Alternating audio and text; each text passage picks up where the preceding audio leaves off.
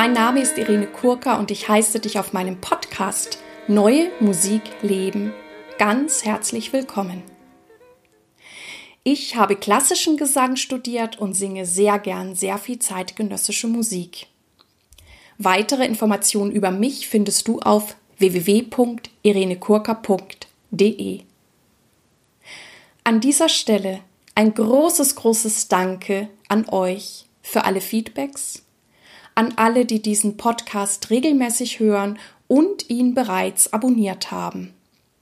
So hilft ihr der Sichtbarkeit von neuer Musik.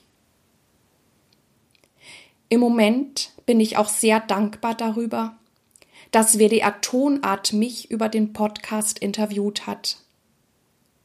Und gerade ist in der Juni-Ausgabe der NMZ ein Bericht über meinen Podcast erschienen. Jetzt freue ich mich sehr, mit dir heute das Interview mit der Komponistin Sarah Nemtsov teilen zu dürfen. Sarah unterrichtet derzeit Komposition an der Universität in Haifa als Vertretung für Professor Eitan Steinberg, der im Sabbatical ist. Dieses Interview war sehr spannend für uns beide, da die Internetverbindung nicht immer optimal war. Und weil Sarahs Internetverbindung sogar so schlecht in ihrer Wohnung war, hat sie sich ganz tapfer vor die Haustür gesetzt. Aber so wirst du Kinder, Nachbarn und Hunde hören. Du wirst all die diese Dinge hören, aber so kannst du auch mit Sarah und mir in die Atmosphäre in Haifa eintauchen. Ich wünsche dir viel Inspiration beim Zuhören. Liebe Sarah, ich möchte dich ganz herzlich zu dem heutigen Interview begrüßen und bedanke mich schon mal sehr, dass du dir für mich Zeit genommen hast. Ja, sehr gerne. Hallo. Hallo. Jetzt bin ich neugierig. Wo bist du gerade und was machst du derzeit? Ähm, ich bin gerade in Haifa in Israel. Da unterrichte ich vier Monate lang. Davon ist jetzt schon einige Zeit vergangen, noch bis Ende Juni ähm, bin ich jetzt hier. Ähm, und jetzt gerade, deswegen ist es auch so laut, bin ich äh, auf die Stufen vor unserem Apartment geflüchtet, weil das Internet so schlecht ist in der Wohnung. Ähm, deswegen hört man jetzt auch noch die Geräusche der Nachbarn und so weiter und den Straßenverkehr ähm, und die Grillen. Weiß ich nicht, ob die ankommen, aber zumindest ich höre sie noch. Ich höre die Grillen nicht, aber ich finde es schön, dass du uns mit nach Haifa nimmst. Ähm, was unterrichtest du genau? Komposition? Genau, ich unterrichte Komposition. Der Professor hier an der Universität ist im Sabbatical, das ist Ethan Steinberg. Ähm, und eben in diesem Semester habe ich dann seine Klasse übernommen und ähm, ja, gebe eben Kompositionsunterricht, also einen Gruppenunterricht, Einzelunterricht und dann noch zwei Extrakurse. Ja, das ist ähm, wirklich sehr, sehr schön, eine sehr gute Herausforderung. Es macht dir Freude, dein Wissen weiterzugeben. Ja, das auch zu entdecken und vor allen Dingen lerne ich selbst ganz, ganz viel. Also ich habe das Gefühl, äh, dass ich diejenige bin, die hier am meisten lernt. Und jetzt kommt hier gerade jemand vorbei. Ähm, der wundert sich wahrscheinlich gerade, äh, warum ich hier sitze. Du hast richtig schöne warme Temperaturen. Äh, ja, ja, es ist ähm, warm und schwül. Ähm, die letzten Tage war es also auf jeden Fall über 30 Grad immer. Ich glaube, das bleibt jetzt auch so. Heute war es ein bisschen kühler zum Teil, aber eigentlich ist es jetzt einfach so heiß. Aber tatsächlich war es den ersten Monat sehr kalt und auch bis vor kurzem hat es immer noch wieder geregnet. Das war wohl sehr untypisch hier. Aber du warst schon öfter dort wahrscheinlich, oder? Ähm, ist das ja, zum ersten war, Mal? Nee, ich war in Haifa war ich allerdings noch nie wirklich. Ich war schon einige Male in Israel, ähm, tatsächlich als Jugendliche war ich zweimal dort, ähm, einmal auch mit 15. Das war so ein Austausch von unserer jüdischen Gemeinde und da war ich auch gerade hier im Norden, also recht, recht nah ähm, in einem Kibbutz und noch äh, in einem Moschaf und in einer Stadt alleine, damals fünf Wochen. Das war eine ganz wichtige Zeit für mich. Ähm, das war noch kurz vor Rabbins äh, Ermordung, 95 der Sommer, ähm, sehr schöner Sommer. Und dann war ich lange nicht mehr in Israel. Ähm, mit meinem Mann dann einige Male habe ich ihn begleitet, wenn er ähm, Forschungsarbeit gemacht hat in Israel. Und ähm, dann eigentlich seit 2010 bin ich selbst auch, also beruflich mal immer wieder ge hier gewesen. Ähm, zu einem Festival dann auch war ich äh, zu Tzlem Meut Khan, dem Festival in Tel Aviv eingeladen. Und jetzt hat sich das ergeben. Also ja, ich bin, bin sehr, sehr froh, äh, hier zu das sein. Freut das freut mich total, ja. Wunderbar. Ja, also es ist natürlich auch eine, ähm, ja, es sind ja hier immer mal wieder brisante Zeiten. Das ist eher äh, die Ausnahme, dass es mal nicht brisant ist. Ähm, aber es, also es ist eine Chance, das Land jetzt auch nochmal von innen ganz anders kennenzulernen und auch jenseits der Schreckensnachrichten kennenzulernen. Denn was ich, ähm, man hört ja immer, ja, man, man hört immer viel Negatives und wenn man dann hier ist, sieht man doch mehr Hoffnung, als man glauben würde. Äh, und auch an der Uni zum Beispiel, das ist sehr, sehr gemischt. Also da sind in, dem, äh, in der Musikabteilung sind, ähm, ich glaube, 60 Prozent der Studenten arabische Studenten. Und das ist wirklich ähm, sehr, ja, sehr durchmischt und sehr offen, ein wirklich quasi utopischer Ort. Ähm, und so die jungen Menschen zusammenzusehen, das ist, ähm, ist sehr schön. Und da sind auch alle Künste dann zusammen in diesem Haus. Das finde ich auch besonders als Konzept. Ähm, eben die Musik, äh, Drama, äh, bildende Kunst, äh, Skulpturen ganz unten. Und ja, auf den Gängen wird dann musiziert, dann sitzen die auch, also da gibt es ja auch so ein Institut für arabische Musik und dann ähm, sitzen die mit Ud oder Busuk oder irgendwie sowas darum und musizieren zusammen. Die Studenten, das ist wirklich schön. Ja, schön, dass du das alles mit uns teilst. Wie bist du zur neuen Musik gekommen? Wie bin ich dazu gekommen? Ich bin erstmal zur Musik gekommen und ob die jetzt nun neu oder was auch immer war, das, diese Frage hat sich mir erstmal nicht gestellt.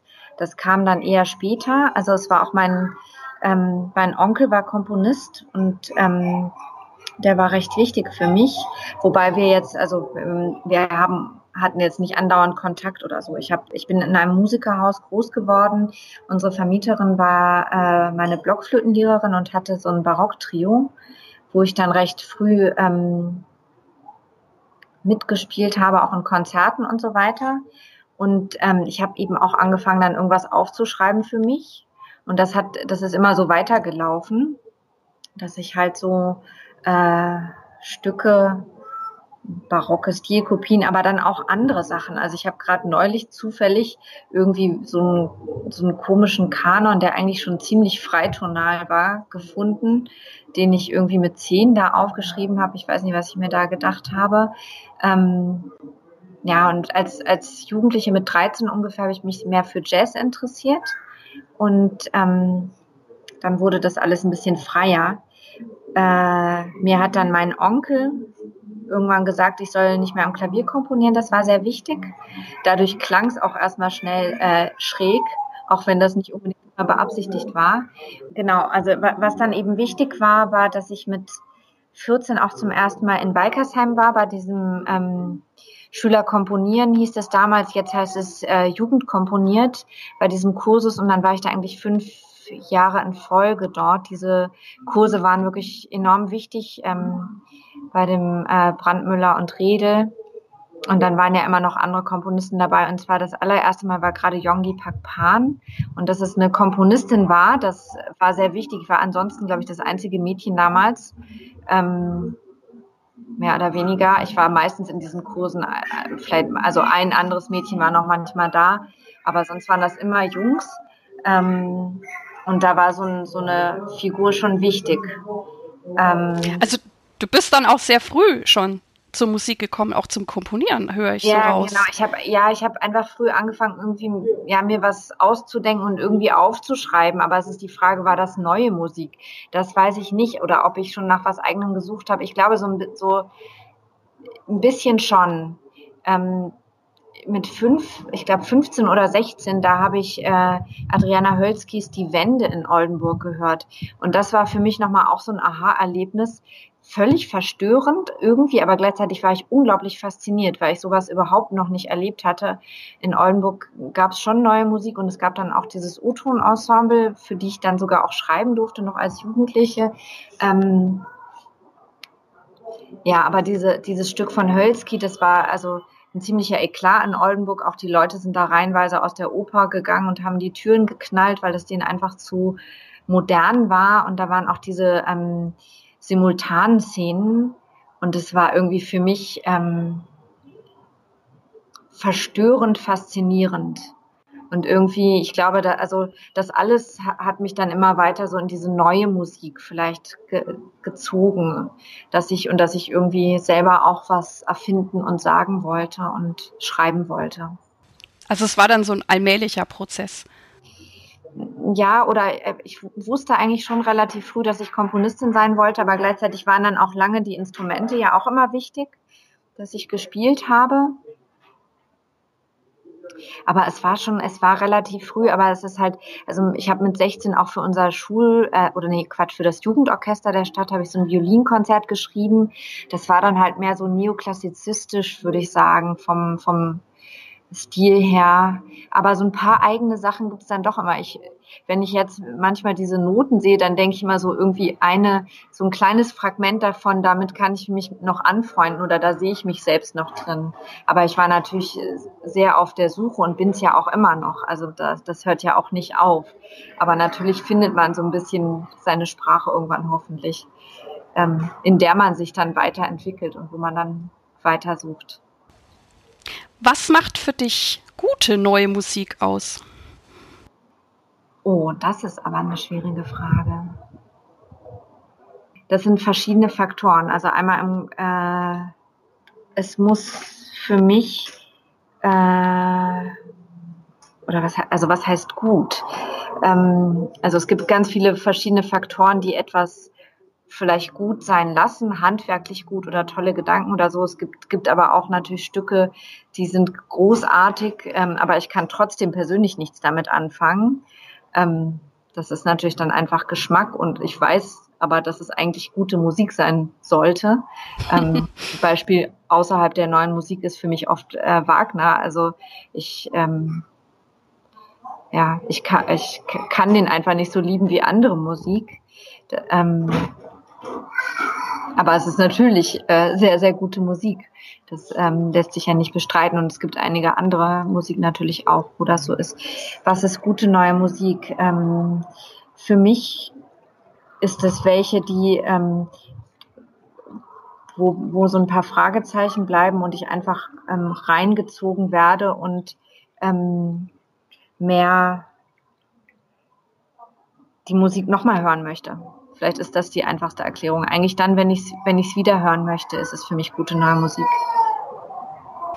Und was schätzt du an Interpreten besonders in der Zusammenarbeit?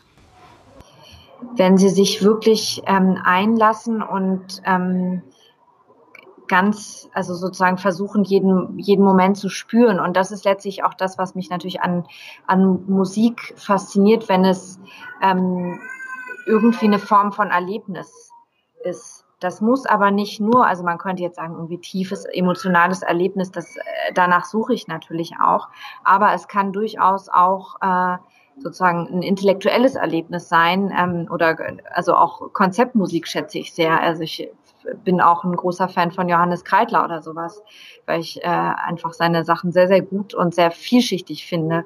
Ähm, diese Vielschichtigkeit ist es vielleicht, die, die einen dann auch oder die mich dann irgendwie anzieht und fasziniert und wo ich, äh, wo ich dann sozusagen tiefer ein, eintauchen möchte. Und äh, naja, aber eben auch bei, bei anderer Musik, bei ähm, die auch ästhetisch und äh, sinnlich in eine ganz andere Richtung zielt.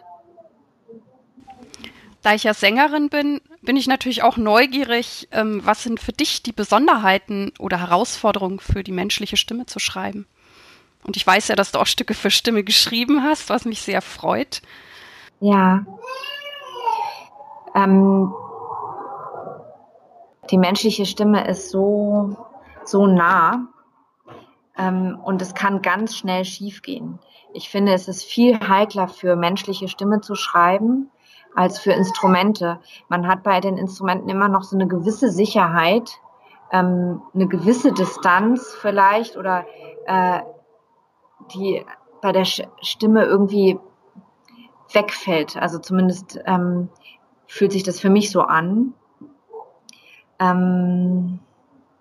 Man kann da auch schnell in Sachen reinrutschen und natürlich auch in der, in der Interpretation ist es auch, finde ich, irgendwie nochmal risikoreicher als mit irgendwelchen Instrumenten, weil es irgendwie eklatanter in eine Richtung driften kann, die man vielleicht nicht so wollte. Ich weiß nicht, ob ich das richtig erklären kann.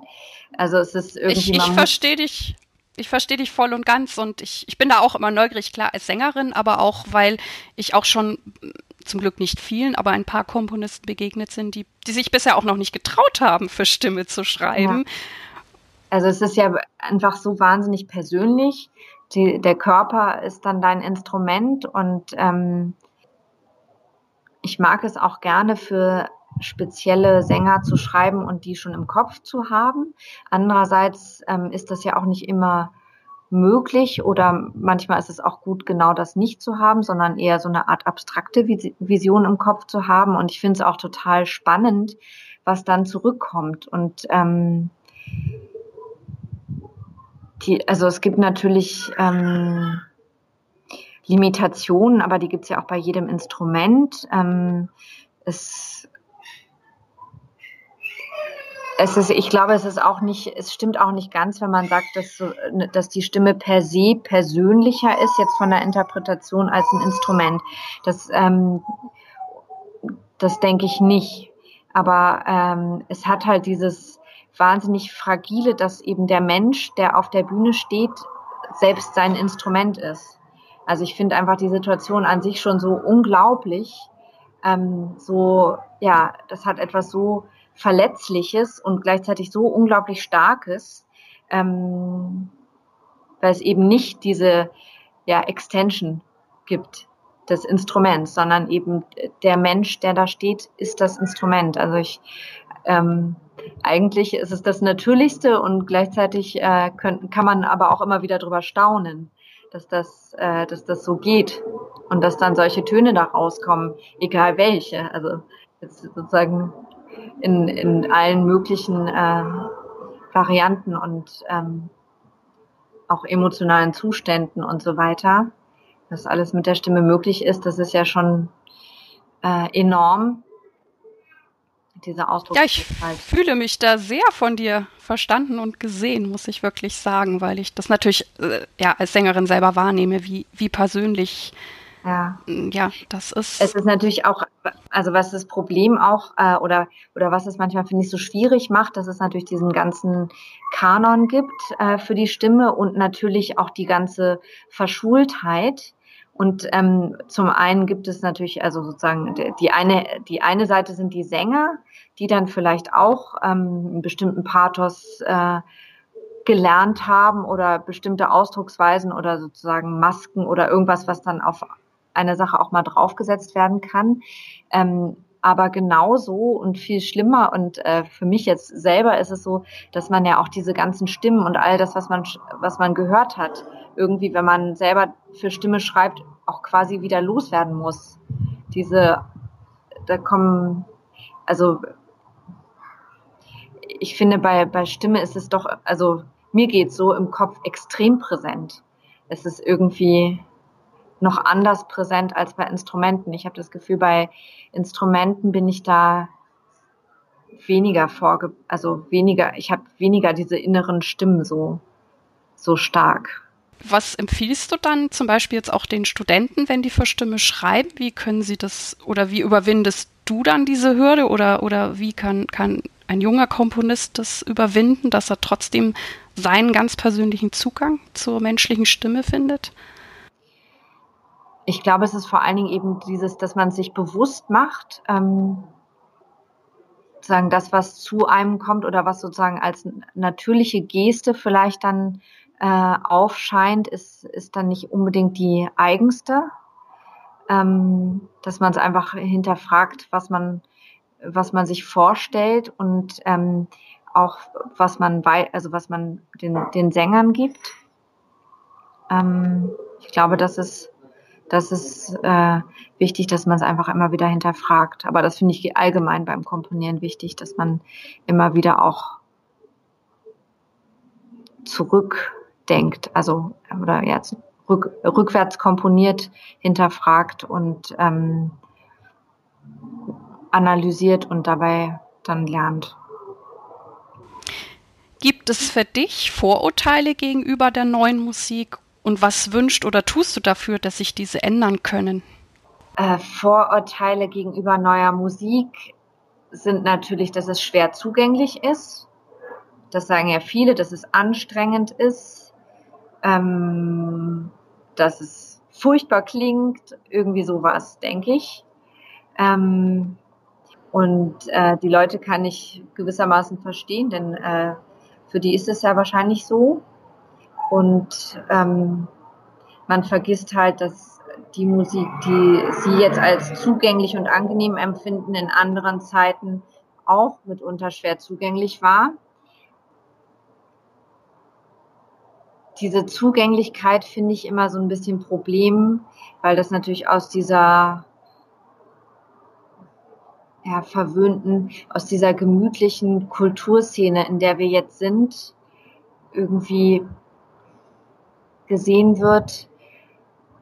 Ja, also ich finde auch sonst, also ich meine, bildende Kunst, das ist natürlich einfacher. Es wird ja oft darüber diskutiert, irgendwie, warum gehen die Leute ins Museum und schauen sich moderne Kunst an, nicht aber ins neue Musikkonzert. Natürlich, im Museum können die rumlaufen, wie sie wollen. Das tut nicht so weh. Es ist nicht so anstrengend, wie ein Konzert anzuhören und da tatsächlich sitzen zu müssen und das auszuhalten.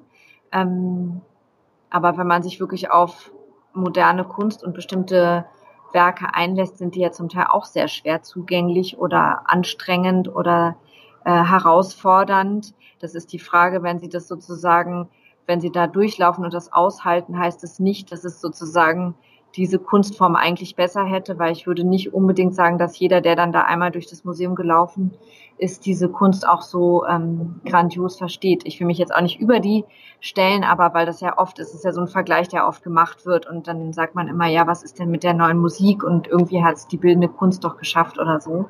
Ähm, das glaube ich gar nicht unbedingt, dass das unbedingt so ist.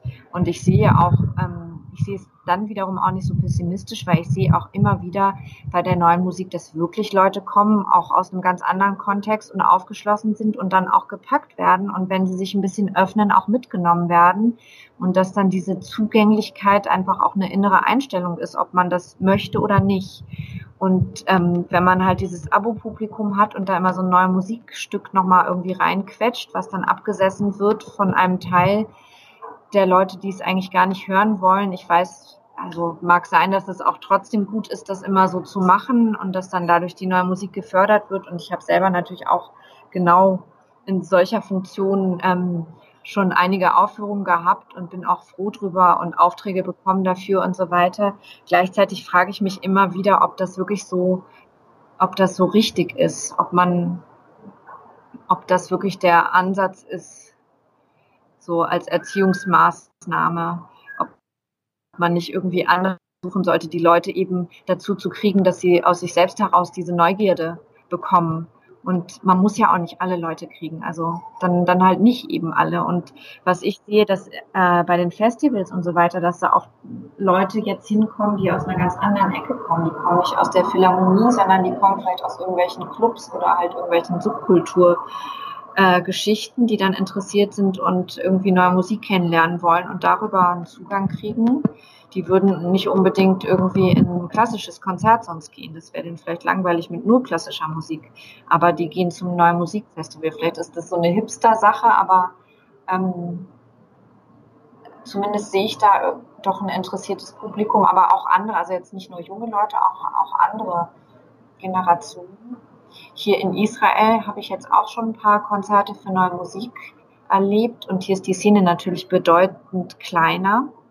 als in Deutschland. Ähm, und natürlich, ähm, ja, also hier ist es natürlich ganz anders. Was ich hier jedoch immer wieder sehe bei den Konzerten, dass die Leute, die kommen, dass die ähm, wirklich gewandt zuhören, dass die, dass die das unbedingt, dass sie das als ein absolutes Erlebnis wahrnehmen, dass das ein Geschenk ist, äh, was Besonderes ist. Ähm, und das erstaunt mich sehr.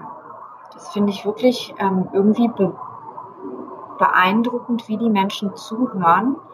Ähm, mit einer Gewandtheit, die ich jetzt so in dem genügsamen und übersättigten ähm, Europa weniger sehe in so den mehr oder weniger normalen Konzerten.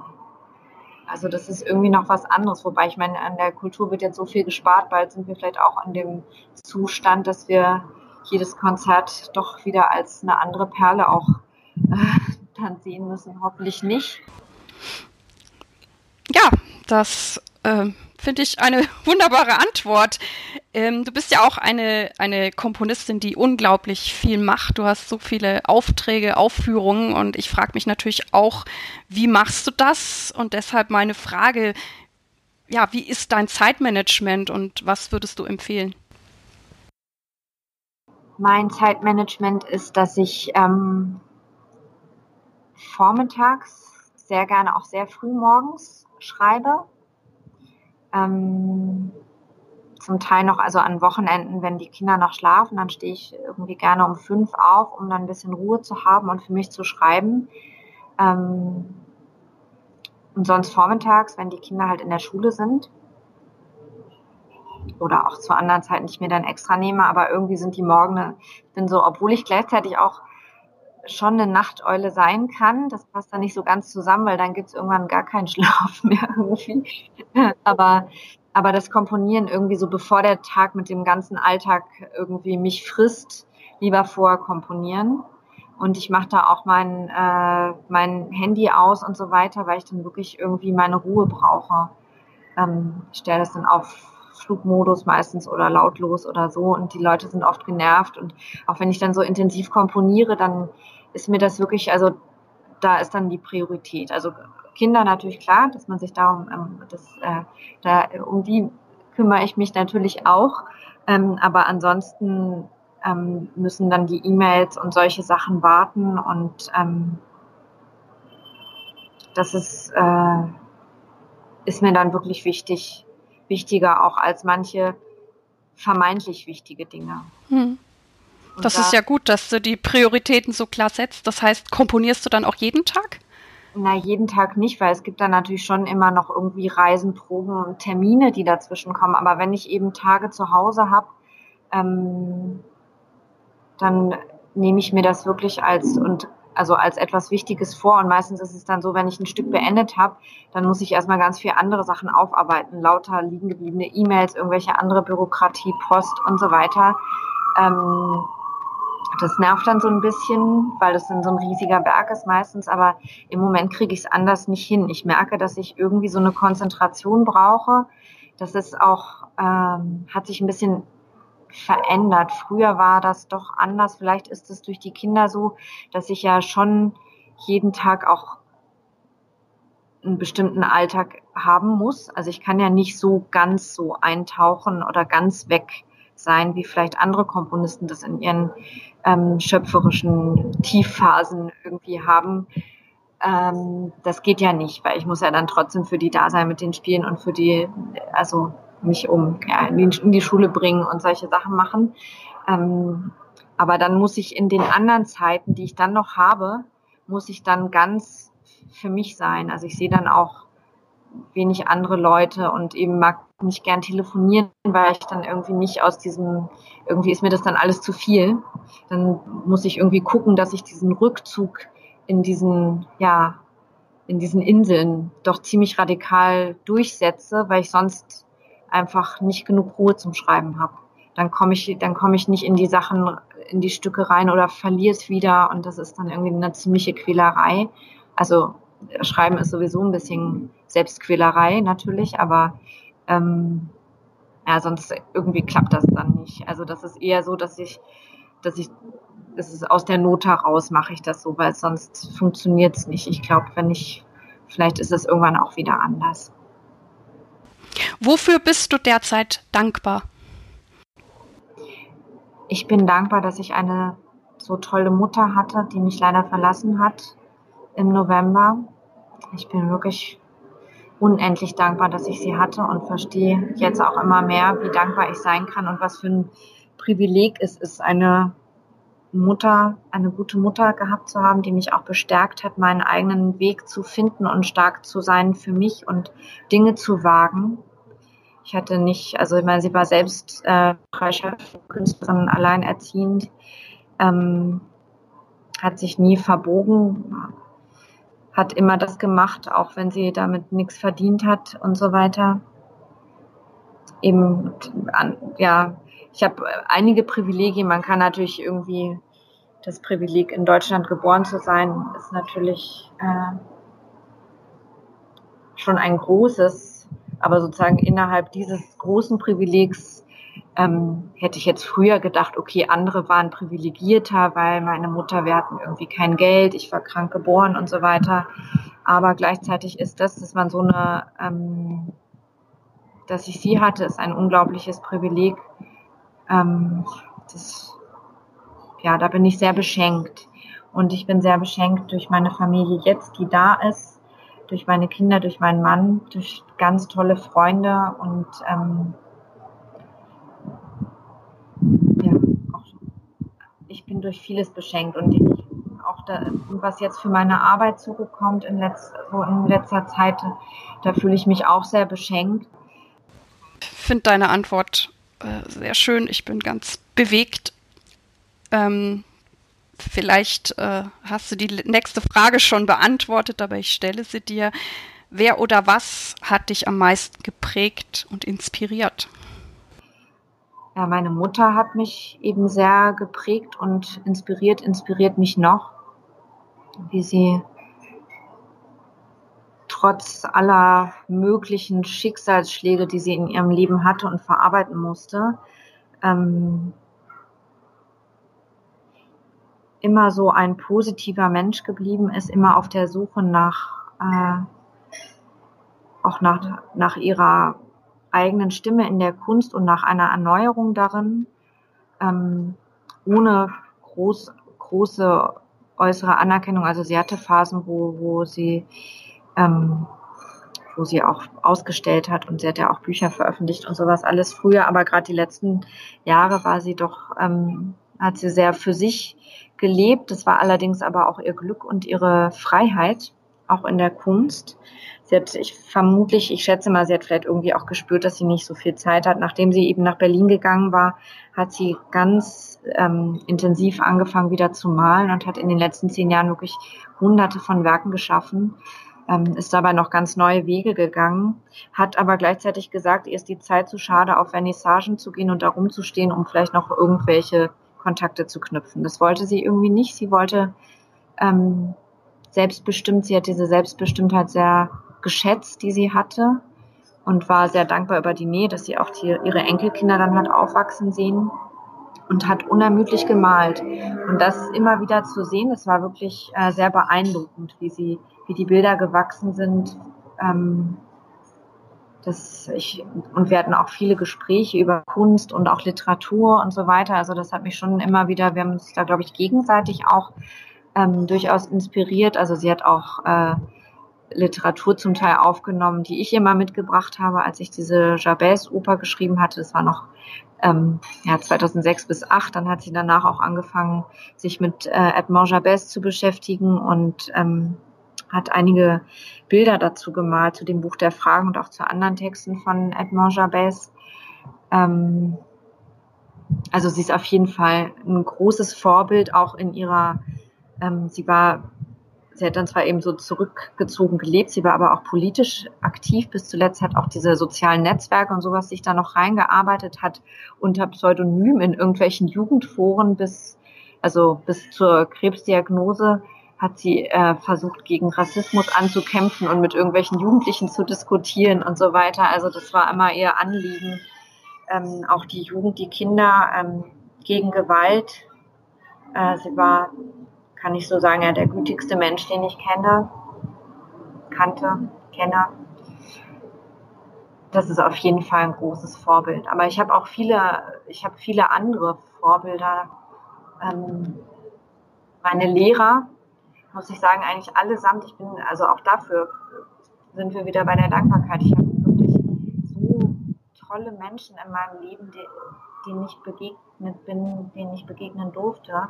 Ähm, Walter Zimmermann, Johannes Schöllhorn, meine Kompositionslehrer, waren und sind ganz wichtig und weiter inspirierend. Ähm, für mich auch meine erste Blockflötenlehrerin, die ich schon erwähnt habe, so eine tolle Musikerin, von der habe ich ganz viel über Musik gelernt, nicht nur über das Instrument, sondern wirklich über Musik. Ähm, ganz viele andere Menschen, aber auch, auch irgendwie aus anderen Künsten oder ganz einfache Menschen irgendwie ganz, also wer sagt, was sozusagen das irgendwie die Kunst oder was, also ganz schlichte Dinge sind oft so tief wertvoll. Und es gibt natürlich auch viele tolle Kollegen und äh, auch die Musiker inspirieren mich immer wieder. Also das Ensemble Adapter, mit dem ich jetzt seit äh, fast zwölf Jahren zusammenarbeite, immer wieder und ähm, so eine menschlich-musikalische Freundschaft über so einen Zeitraum zu haben und wachsen zu lassen, ist total inspirierend. Also denen verdanke ich so viel. Ähm, weil da ist dann so ein Vertrauen da, da kann man Sachen ausprobieren, die man sich vielleicht sonst bei einem Auftrag nicht unbedingt trauen würde und so. Ähm, das ist, das ist echt schön, sowas zu haben. Und was bedeutet es für dich, sich treu, authentisch zu sein in dem Musikbusiness? Und wie gelingt dir das? Ich glaube, erstmal muss man überhaupt als Mensch wachsen. Also egal was für, also authentisch sein. Ähm, ich hatte früher schon einige als ich so junge Studentin war, hatte ich doch immer mal wieder das Problem, dass ich irgendwie nicht so richtig wusste, was ich sagen sollte oder ähm, das Gefühl hatte, ich werde dann irgendwie nicht richtig ernst genommen oder werde so als kleines Mädchen oder irgendwie sowas abgetan. Da ist dann vielleicht auch noch so diese Frauengeschichte, äh, spiel, spielt dann da noch mit rein. Ähm, ich bin da jetzt irgendwie so ein bisschen rausgewachsen. Aber ich denke, das ist auch einfach ein Prozess. Also auch dieses authentisch sein ist etwas, was man, ja klar, also ein Baby ist natürlich authentisch und ein Kind ist es auch. Aber irgendwann fängt es an, dass man auch Masken annimmt oder dass man die Erwartungen der anderen spürt und erfüllen will oder dass es oder dass man Verletzungen hat und sich selber schützt. Und ähm, dann wird es immer schwerer, sozusagen dieses wahre Ich einerseits zu zeigen, andererseits manchmal auch zu spüren, weil man denn sich vielleicht auch selber gar nicht mehr äh, richtig das zutraut oder vielleicht selber nicht mehr ganz weiß, wer man ist oder wo man steht oder, oder wo man hin will. Ähm, also 100 Prozent authentisch ist, weiß ich nicht, ob das überhaupt möglich ist. Aber ich, ich habe in den letzten Jahren merke ich selber, dass ich durch bestimmte äh, ich würde sagen, eher menschliche als musikalische, eher ja, menschliche als, als berufliche Erfahrung ähm, so einfach gelernt hat, dass, die, dass das Leben zu kurz ist, um da irgendwas zu verschenken oder irgendwas zu spielen oder irgendwie scheu zu sein oder zu warten oder den Moment zu verpassen. Ähm, dieses hätte oder vielleicht oder nicht ganz das versuche ich möglichst jetzt zu vermeiden und möglichst mit mir kongruent zu sein, so wie ich es kann. Dann wissen die anderen, woran sie sind und ich weiß es selber auch. Ähm, und in, in der Kunst eben auch, so dass ich versuche, ähm, ja, man, man spricht dann immer wieder vom Scheitern. Äh, das ist ja auch ein sehr bemühter Begriff in der, in der neuen Musik, aber äh, insofern stimmt es dann schon, dass ich sozusagen, wenn ich auch scheitere, dass ich weiß, dass es sozusagen äh, in echt war. Dankeschön. Was bedeutet für dich Erfolg? Es gibt natürlich so äußerliche Erfolge, irgendwie wie viel Aufführungen man von ja, Aufführungen man hat, Aufträge von welchen Festivals, Ensembles, was auch immer man kann jetzt, also ich kann sozusagen bei mir einen gewissen Erfolg jetzt sehen, dass es so und so viel mehr Aufführungen gibt, irgendwelche Festivals interessiert sind, irgendwelche Dinge. Das ist aber eigentlich, also das, das freut mich. Das ist aber eigentlich nicht der Kern der Sache. Ähm also der eigentliche Kern sozusagen des Erfolges ist, ob ich das Leben ungefähr so lebe, wie ich das will und dann gibt es natürlich verschiedene Bereiche und sozusagen nach dem, was möglich ist und was nicht möglich ist und ob es ja selbst oder fremdbestimmt ist, das sind, finde ich, so Fragen, die wichtig sind. Ähm, oder inwieweit ist fremd, ich meine, ein bisschen fremdbestimmt muss man ja sein, weil wir ja irgendwie auf einem Planeten zusammenleben. Äh, wäre es sonst utopisch, das zu sagen. Ähm, ja, oder wie viel Freiheit man noch hat. Ähm, oder ob man sozusagen schon in einem vielleicht Erfolg, aber in einem Raster gefangen ist. Es geht ja auch schnell, dass man dann nur noch irgendwas reproduzieren soll. Vielleicht ist man erfolgreich, aber ist das wirklich der Erfolg dann? Also ist, kann man das noch sagen, als was Positives begreifen und selbst innerlich sozusagen, dass man diese Erfüllung hat. Also vielleicht geht es um diese Erfüllung, um das Gefühl, dass man doch äh, eine Vision hat und irgendwo ein bisschen äh, näher dran kommt. Das ist vielleicht ein Erfolg. Wo auch immer das ist. Das kann aber auch in ganz privaten Dingen, finde ich, sein oder in anderen sozialen Fragen. Also aber natürlich ein erfülltes äh, berufliches Leben finde ich, also gehört zumindest für mich da auch auch dazu. Und ähm, da ich nichts anderes als komponieren kann und mir nichts anderes in den Kopf kommt, zumindest im Moment, was ich äh, können könnte, auch wenn es natürlich äh, das Komponieren zum Teil ein bisschen gedehnt wird und ich ja auch andere Projekte noch habe oder auch die Galerie, die wir haben, diesen Veranstaltungsraum und so weiter, das interessiert mich alles schon. Ja, aber ich, ähm, ja, Erfolg ist so eine schwierige Sache. Und ich glaube, am Lebensende stellt sich das dann nochmal ganz anders. Also ich bin da im Moment jetzt auch, ich meine, das war jetzt eine doch sehr einschneidende Erfahrung für mich, äh, meine Mutter im Sterben zu begleiten. Dieses, diese letzten elf Monate, die sie gegen Krebs gekämpft hat, aber auch dann tatsächlich diese letzten Wochen bis, äh, ja, bis zu allerletzt sie zu begleiten das hat mir doch einiges auch zurechtgerückt und ich habe das Gefühl, dass dann also jetzt manche Dinge wirklich nicht so wichtig sind. Also ich, ich arbeite so gut ich kann und ich muss jetzt auch mit der Trauer und solchen Dingen muss man dann auch umgehen können. Ich habe auch noch einen anderen Freund verloren und dann noch andere Sachen. Ich meine, Menschen verlieren Menschen und ich bin damit auch nicht allein, ich weiß das. Ähm, das gehört auch zum Leben, aber in solchen Momenten ähm, verschiebt sich auch noch mal einiges. Das kann ich mir sehr, sehr gut vorstellen. Ähm, du hast es schon so ein bisschen gestriffen. Hast du eine Vision oder ist es dann das erfüllte Leben? Ähm, ja, es gibt sozusagen, ich würde sagen, nicht eine große, homogene, sondern es gibt schon so bestimmte, ähm, es gibt so bestimmte, oh, jetzt weint da das Nachbarkind. Ähm, es gibt so bestimmte kleinere und größere Unterziele, die sozusagen in diesen Dingen drin hängen. Und ich bin sehr froh, wenn ich bestimmte Dinge davon erreiche. Und dann gibt es auch ganz kleine, wo man dann sozusagen kurz froh ist, wenn man irgendwas schafft. Aber es gibt so bestimmte Dinge, die dann ähm, vielleicht doch mehr Erfüllung zurückgeben.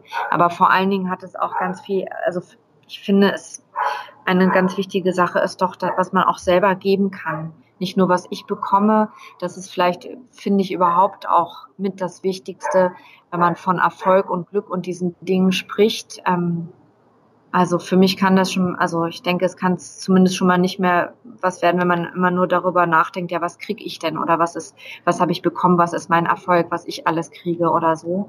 Das ist, ähm, das ist doch verkehrt. Also ähm, man sollte darüber nachdenken, was man geben kann, was man schenken kann und ähm, wo man die Hand aus, ausstrecken kann.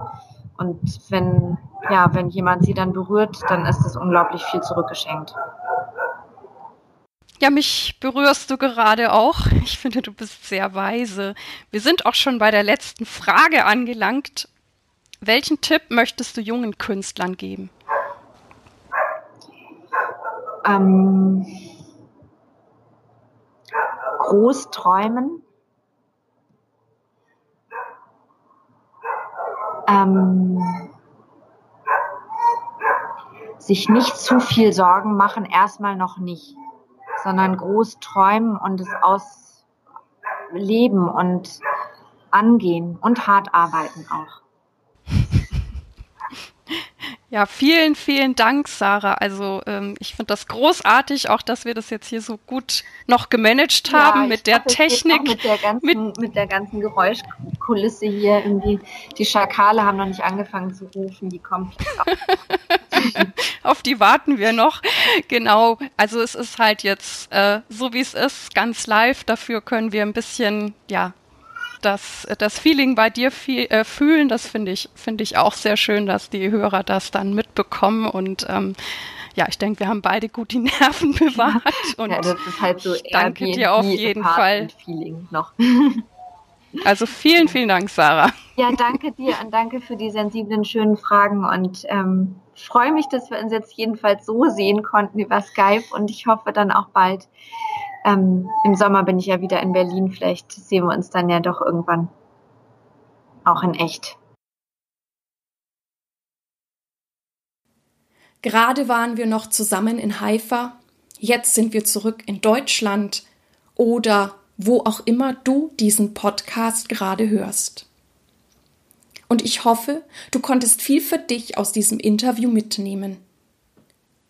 Die Links zu Sarah und ihrer Mutter findest du natürlich in den Shownotes. Vielen Dank, dass du bei mir eingeschaltet hast. Ich hoffe, es hat dir gefallen und dich inspiriert.